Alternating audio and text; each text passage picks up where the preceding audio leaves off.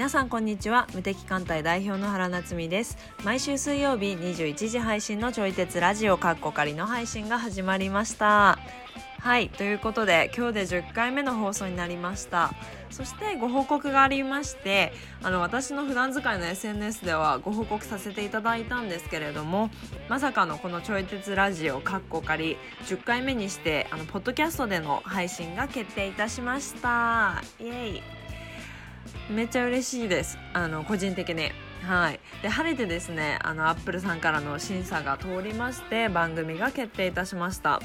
でもうずっとずっと待ってたんですけどあの一向に審査が下りなくてでもこちらから仕掛けて晴れて決まったっていう感じなんですけどでも私はポッドキャストを本当にずっと使ってるアプリのうちの一つであの学生時代の頃からヘビーユーザーなんですけどやっぱこのポッドキャストに上がったってだけで結構感慨深くて改めてこれからも頑張ろうと思ってる次第です。なので iPhone の方限定になるのかな？は、えー、と一応ちょい鉄で検索していただけますと聞けるのであのぜひ購読してみてください。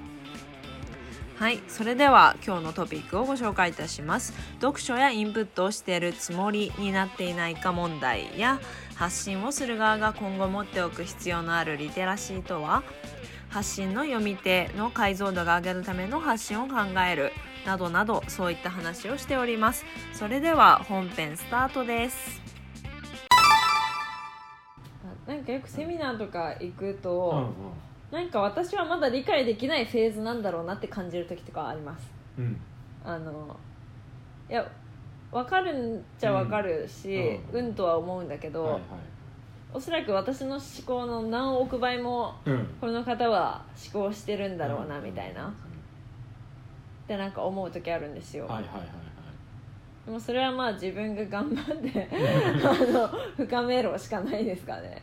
それプラスん。講師の人の話が下手っていう場合もあるだからああいやそうあじゃなくて。話がどうとかじゃなどうくてとかじゃなくてもう話がどんだけ上手くても、うんうん。なんか私はだって本読んでても思うのは、私はなんかこの人が伝えたいことの1%ぐらいしか受け取れてないんじゃないかみたいな、ははははって感じる時があります。ちょっとその話に。今 日今日したかった話につながる。つながるんやけど、うんうん。あのそうなんよ。うん。だからなんか本読んでる時になんか今まで全然なんていうかな情報を拾えてなかった自分気づいたのね。はい。解像度の話をくだりはいはい。拾ってるつもり問題ね。そうつもり問題つもり問題ね。つもり問題ですよ、ちょっと経緯から話してもいいですか、はい。あそう。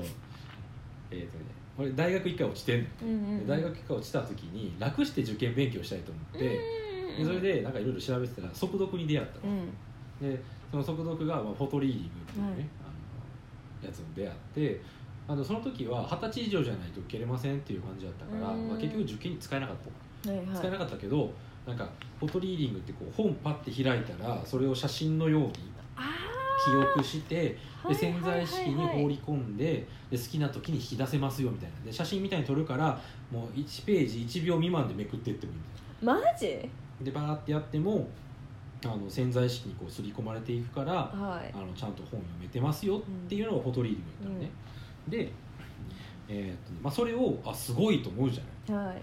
すごいと思ってで、まあ、受験には使われへんかったけど、うん。やっぱりそのすごいものを学びたいと思って、うん。あの入学祝い金とか全部使ってそれ学びに行ったの、え11万ー、えー、円学生にしてはなかなかでしょ。確かにね私そう学生の時は絶対出せないわ。そうしてうん。学びに行ってやっぱりすごいって思って、でひたすらそのフォトリーディングやりまくったパラパラパラパラしまくったの、立ち読みでもするしね、やってでやってたのね。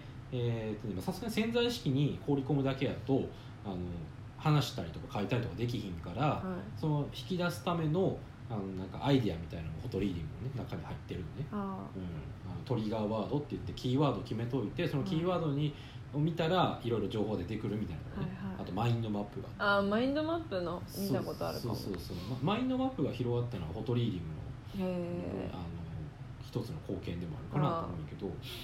でなんかそういうこうマインドマップとかトリガーワードを決めたりとかしてであの潜在意識に入った情報を外に出せるようにするっていうところまでは、まあ、フォトリーディングの、はい。まあ、一つの技術やったんで、はいはい。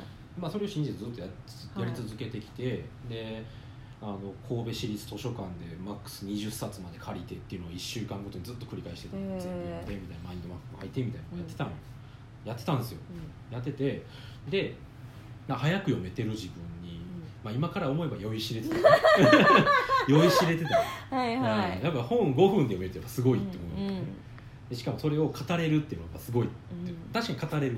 それについては文章書けるんだからすごいこれはい。って思ったよね、でえーっとねで北海道にね引はいきこもって、まあ、その学んでから10何年？10もうすぐ15年なのかな、へ2005年に学んだから、はい。もうすぐ15年になるんやけど。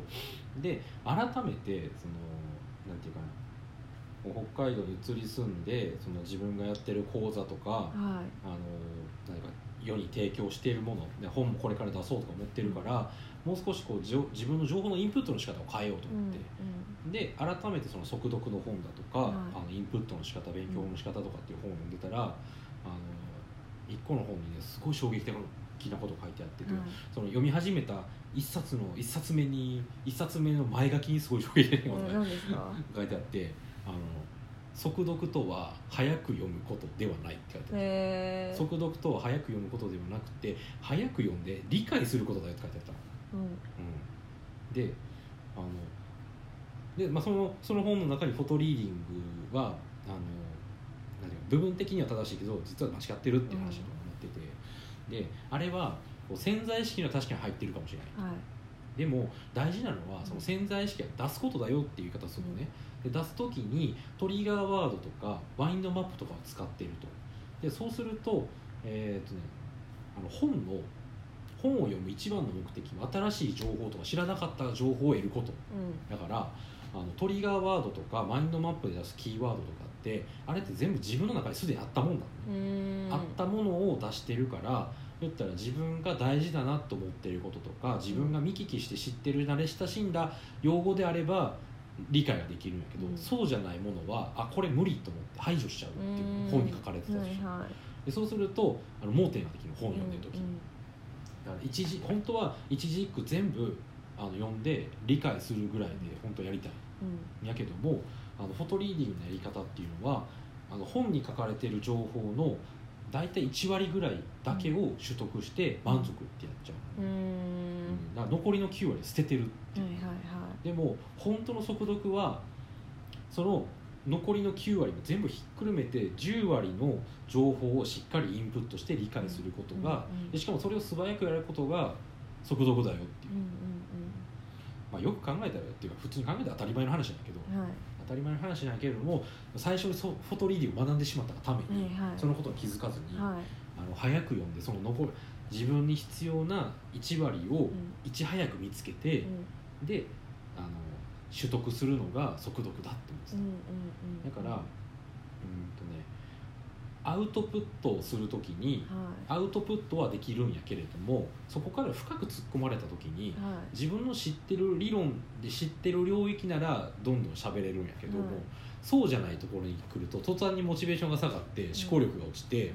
何も頭働かなくなって、何も出てこんくなるっていうのを何回も体験してて、なんかこんだけアウトプットとか文章とか書いときながら、い。こんなに喋られへんのなんでなんやろっていずっと疑問やった、えー。はいでその答えがあのなんていうかこのフォトリーディングを学んで、うん。なんか1個にフォーカス1割にフォーカスできるようになった反面9割が盲点になるっていうことを見落としてたっていう解像度が低かったっていう,、えそう。っていうことに気づいたんです、ーはいはい。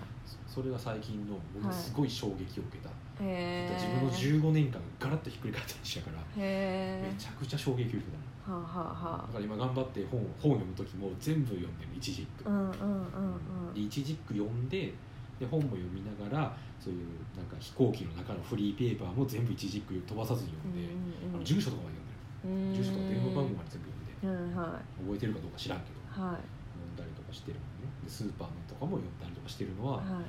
あのなるだけその活字に慣れてはい。読めるようになった。えであので速読をできるようになるにはあのどうするといいかって言ったら、うん。たくさん読めっていうことやっただから結局早く読めるのはなぜかって言ったらそもそもその知識すでに知ってたからだっていう、うん。だから今までの読書量がい。その本を速読できるかが決,、ま、決めてる。はいはいはい。私その本読んだことあるかも。マジで、はい。速速読あなんかわかんない。うんなんか YouTube でおすすめって書いてあったから読んで。あ読んで。でも結局速読をするんだったらうん。そう知識の量になるから。自分が知ってればうん。早く読めるっていうことだからうん。みたいな。まあそうだよねって。スポーツとかと全く一緒やから、うん全部そうですよね。やればやるほど上手くなるしやらんかったら上手くなるっていう、本当に本当うんに。まあやり方とか、はハウトゥーに走るとこういうことが起こるんやなっていうのをいはい。15年越しに思い知らさはあ。れるなるほどね。なかなかね分かるこの衝撃。確かにね衝撃かもそれは。いやでも、もなんか、まあ、15年越しにそこまでずっ一個のことを信じてやってきて、はい。からやってきたからこそこの衝撃が多分あると思う、はいはい確かにえじゃあ今帰って15年前帰ったとしたらどういう本の読み方をできたらよかったなと思うんですか？ね、なんか、まあ、本の読み方というそもそも勉強好きになれよって言うから、うん。なんかそのそ元々えその時の本の読む目的は何だったんですか？受験。あそっかそっか。えでも受験終わってフォートリーディングじゃないですか、楽に勉強がで、まあ、大学生やったから、うん。やっぱ楽に勉強できるっていうのは大学にも関連はするやんか,、うん楽に勉強ができるってことかな、はいが目的だった。そうそうそう、はい。この時点でおかしいやんか。やっぱ楽に勉強できるってことは 勉強したくないってことでしょ？そうですね裏返せばね。そうそうそう。やりたくないことを頑張ってやろうとしてるっていう、はい。はい。なんか本末転倒なことをやろうとしてるわけよ、はいはい。だからあそこをしっかりと話しに行きたいな。はいはいはい。やそもそも勉強したいのかあんたは、いはい。うんえでどんなアプローチをするんですか？その頃の自分に。その頃の自分に、はい。あのまあ、まずなんか何何をしたいのか聞くからあその、まあ、神戸大学に入るってね。あはい。あの、まあ、目指してたんで、はい。そこしかそこしか受けてなかったからあ神戸大学に行きたいっていう気持ちだったんよ。はい。でも行きたいっていう気持ちしかなかった逆に言えーんなるほど。ば行ってどうしたいとかなかっえでも1個しか受けてないんですか？たそう。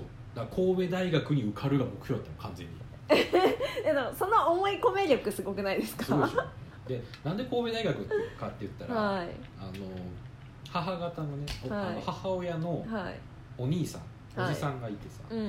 でその人が昔から好きなのね俺うが、すごいなんかよくしてもらってさ。はいでなんか子供目線でふざけてくれるんよはい。すごいいい人なんうんで大好きで。で、はい。えーとね、大学受験高校の3年ぐらいの時に、はい。そのおじさんの高校受験の頃の話を母親が教えてもらって、はい。で立命館を受けた、あ違う違う違うその人が神戸大学受けたんよ。はい。でも1点差で落ちたっていう。で立命館に行くことになった、リベンジしようっていうのがモチベーションへだからその先に何があるかっていうよりはうん。神戸大学に受かることがゴールやった。の、リベンジを果たしたいやった、はい。だからそれで あの行ってどうしたいを聞聞きたいっていうか、はあ一緒に作りたいよね、はいはいはい。せっかく行くんだったら4年間かけるんだし。いやー大学もね安くはないですからね。そうはい そうなんですよ、親にね学費の負担はかけちゃうからね、はいはうん国立といえども私立より全然安いけど、いはい。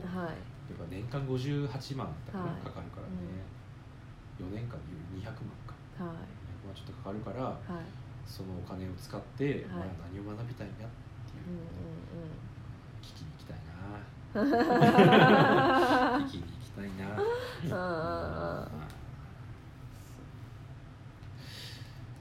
まあ、あともう一つやるとしたら、あのまあ、なんか世の中に面白い分野、はいはい。うんて面白いなって思う分野があるからなんかそれの雑学的な話をしに来た、うーん。これがあってなこれがあってなそしたらこうなるんだよみたいな、はい。おおすげえ。みたい確かに。やりたい。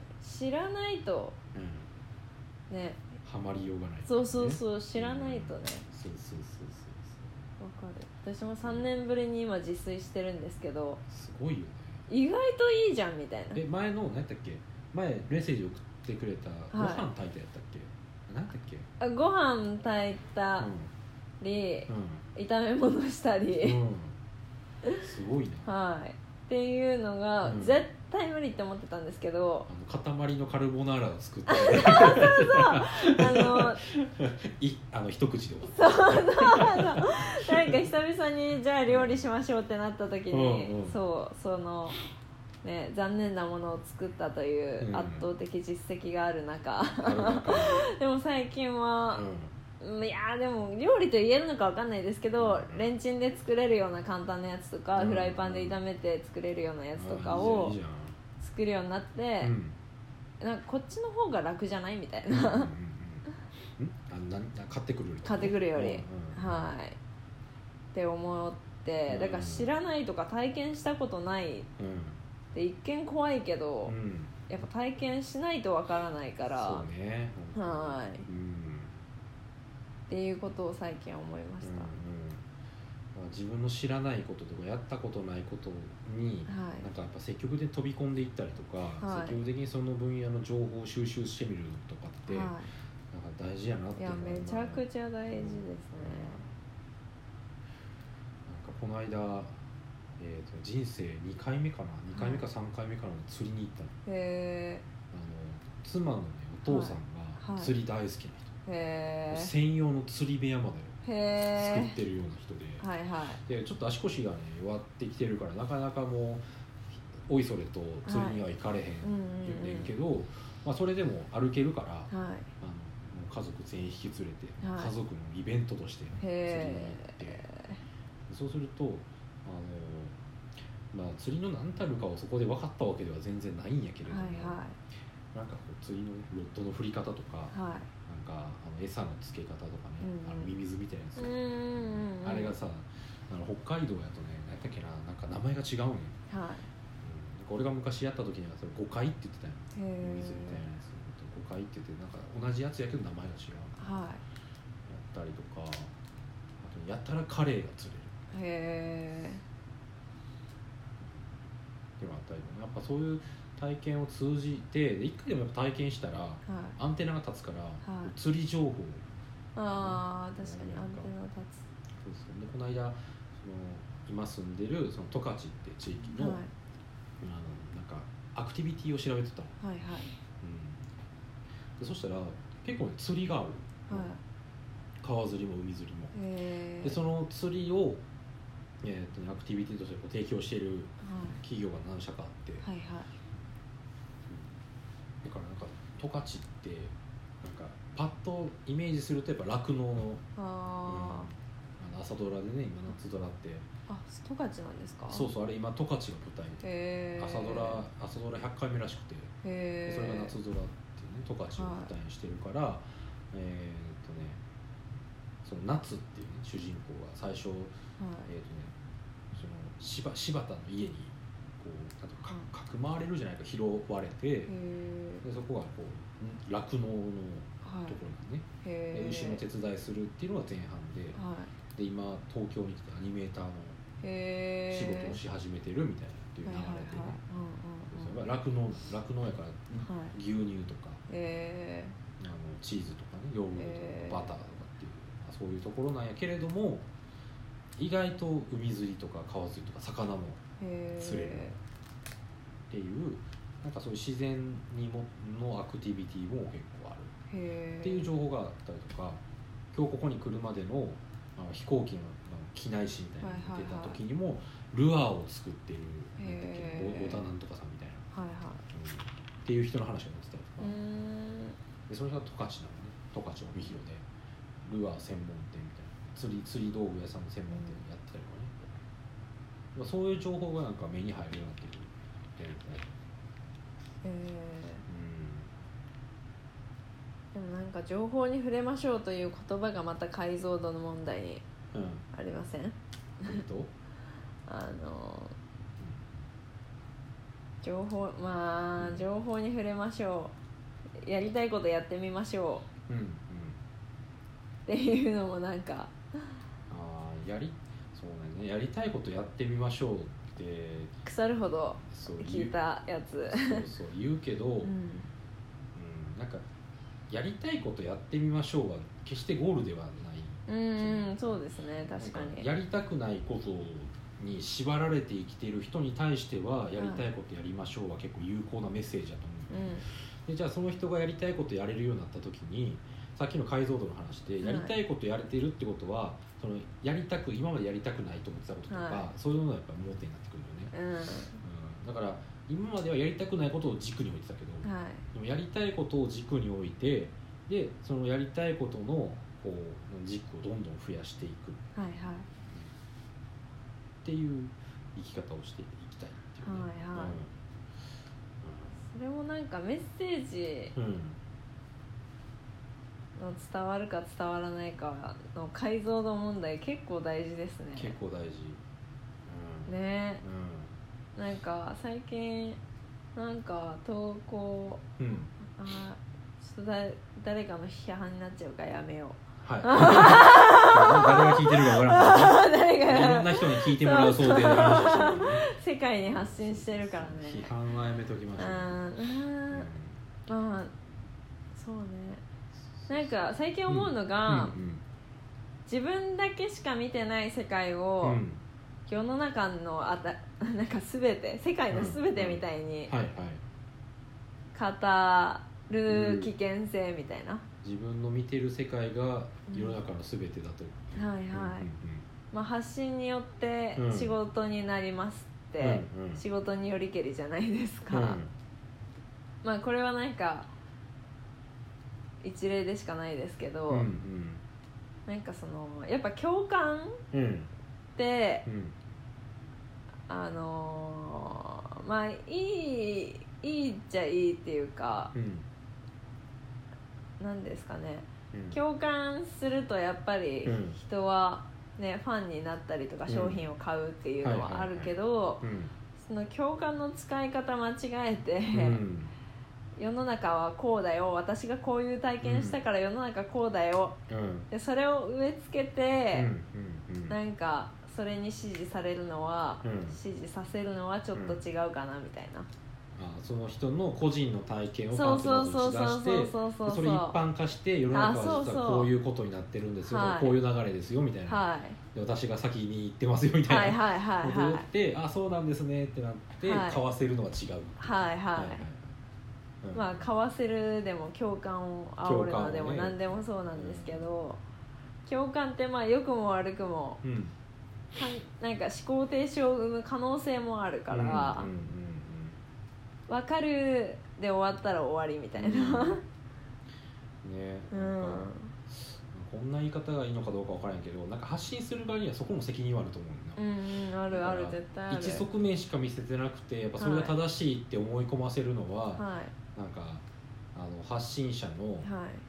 あ、言い方悪いけど悪意なのか、うん。それとも怠慢なのか分からへんけど、はいはいはい。悪意か怠慢。確かに。そうそうそう。ちょっと我欲が出てるなっていう感じがする、うんうんうんうん。なんか商売をしていくんだったら、うん。やっぱりなんか誰かのためにっていうのが発想はあってほしいんだね、うん。やっぱそれが自分の利益のためっていうのはやっぱ結果論であってほしい、はいは自分誰かの役に立った後にうん。収益があるみたいなね、いはい。だとしたら発信者としてはい。やっていくのって一側面見た後に別の側面もちゃんと書いてるとかね、はいはい。発信者であればね、確かにね。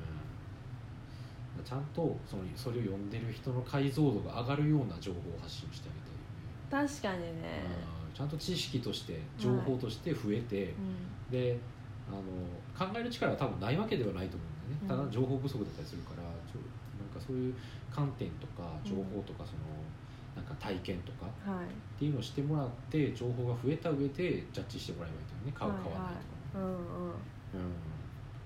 どうしたらか読み手の解像度が上がる発信になると思いますか？うん、なんかこっちが発信するときに、はいなんか A ってやったら not A を示してあげたりああなるほどね。で A と not A だけじゃなくて B と C も示してあげたうんりで B と C 示すんやったら not B と not C もいるはいはいはいはい確かに。うん。でじゃあそれをそう包括するはい。なんかラージ A みたいな。ああなるほどね。そうなんかそうそういう観点ではい。発信をしてあげたい。はいはいはいはい。まあ、っていうでそういうポリシーで発信してると長くなっちゃうっていう弊害がはある、うん。まあ、ちょっと難しいところだよねや確か解像度上げようとすると情報量増えちゃう、にはい。うん、かといって情報量減らしすぎちゃうとはい。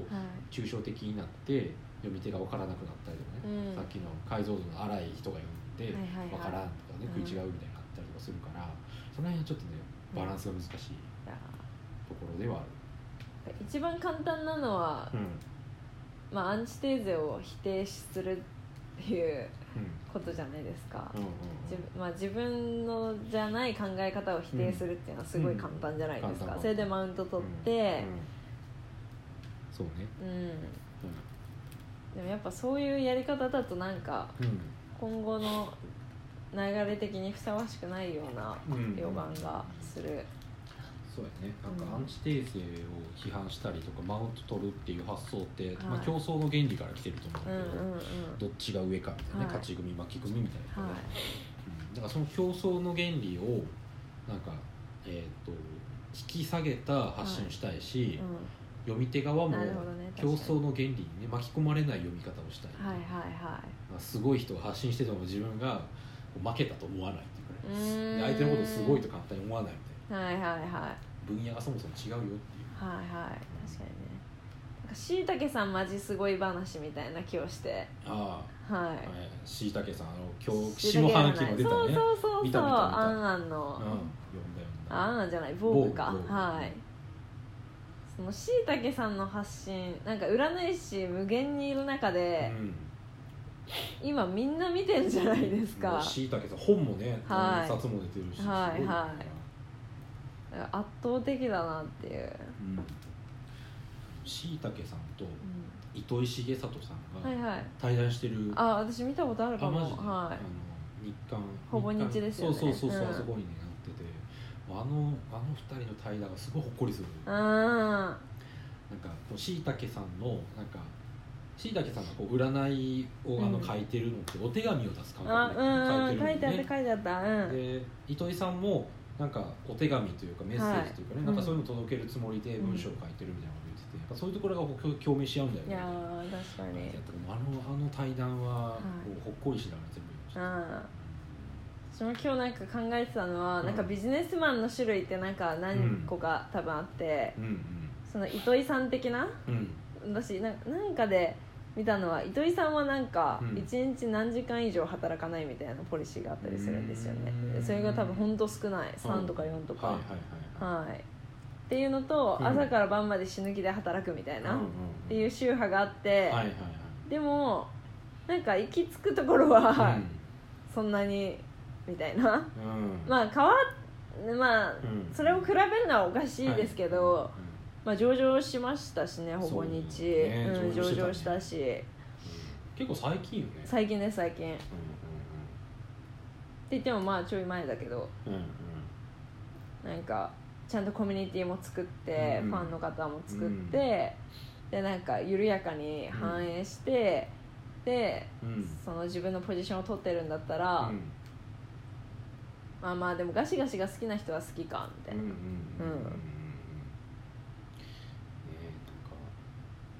そうねなんかその34時間働くっていうそのはなんていうかなこうパッと見聞くといはい。なんかすごい楽そうやけど、はなんかそこも、まあ、解像い解像度の話ですよね。そうそう、ん。密度になってくるよね、はい。多分本人の中の34時間働くっていうのと、こっちが認識してる働くの定義も違うし、そうそうそうそう、はい。うん、だからその34時間でこなせてる量とか、はい。ね、やってることっていうのははい違うよね、うん。実施してる方と。だそこの中身まで見て見て34時間ってどうなのかっていうのは考えてあげる必要があると思うんだよね。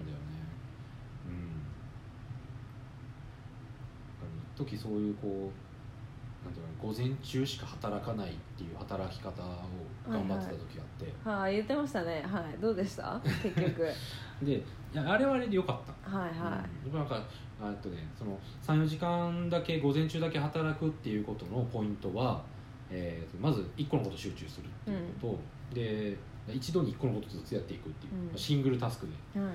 処理をしていくっていうこととあともう一つは最優先事項から、はいはい。MIT っていうね、うんモーストインポータントセングスっていう、でなんかそうそこから手をつけていこうっていう発想で3時間4時間しか働かないっていうのをやってて、うん、やっぱあのなんかそこの集中力ガッてこう高めるっていうのってはい。なんかすごい頑張ってる感も出るんやけど、うん。なんかある種快感でもある、へうん。なんかこうなんやろうな。ー短距離走みたいな？短距離走みたいな感じかな、うんわかんないわかんないフローみたいな。はいはい。うん。フローの状態に入るとあれってこうかい結構気持ちいいというか、うんうんうん。やりきった感心地よい疲労感と充実感に包まれるっていう感覚でその午前が終わるからはい。結構楽しい。うんうん。しかもなんかやれてる俺すごいみたいなのあるしね自己評価もあるし、あはあはあ。あれはあれでねすごい良かったよ。へえでも変えたんですか？えーとねまあ、そこを変え変えたのかな。なんかそこに執着しなくなったって感じ、うーん。まあ、34時間34時間でえー午前だけで終わらせなければならないってやるとやっぱ苦しくなっちゃうから。もうちょっとやりたい時もあるから、はいはいはい。うん、なんかそこはあの、まあ、なるべく短時間でやれればいいんやけどはい。なんかそこにあんまり執着しすぎずにうん。仕事するようにしてる、あいかがだったでしょうか？私たちが話しているのは答えでもなくてただのテーマを投げかけているような感じなので哲学するきっかけになったら幸いです。そしてこちらのラジオではお便りを募集しております。テーマは今週読んだ本を教えてください。読んでみた感想を合わせて教えていただけたらと思います。私たちの知見もひが広がるしリスノさんの視点も増えるんじゃないかなと思ってこういったコーナーを立ち上げた次第です。そして私原と和也さんへの質問やご意見などお待ちしております。フォームがありますのでそちらから送信してください。そしてえっと今回からですねあの iPod iPhone のポッドキャストでの配信が始まああ iTunes のポッドキャストでの配信が始まりました。はいこちらが始まってあの再生回数が一気に倍以上増えた感じでえっとね皆さんに幅広く伝わっているのかなと思ってます。はい。ではあの来週はえっと教育についてちょっと掘り下げているので、えっとお子さんがいらっしゃる方教育に興味がある方はぜひとも聞いていただければと思います。来週も水曜21時にお会いできることを楽しみにしております。ではさようなら。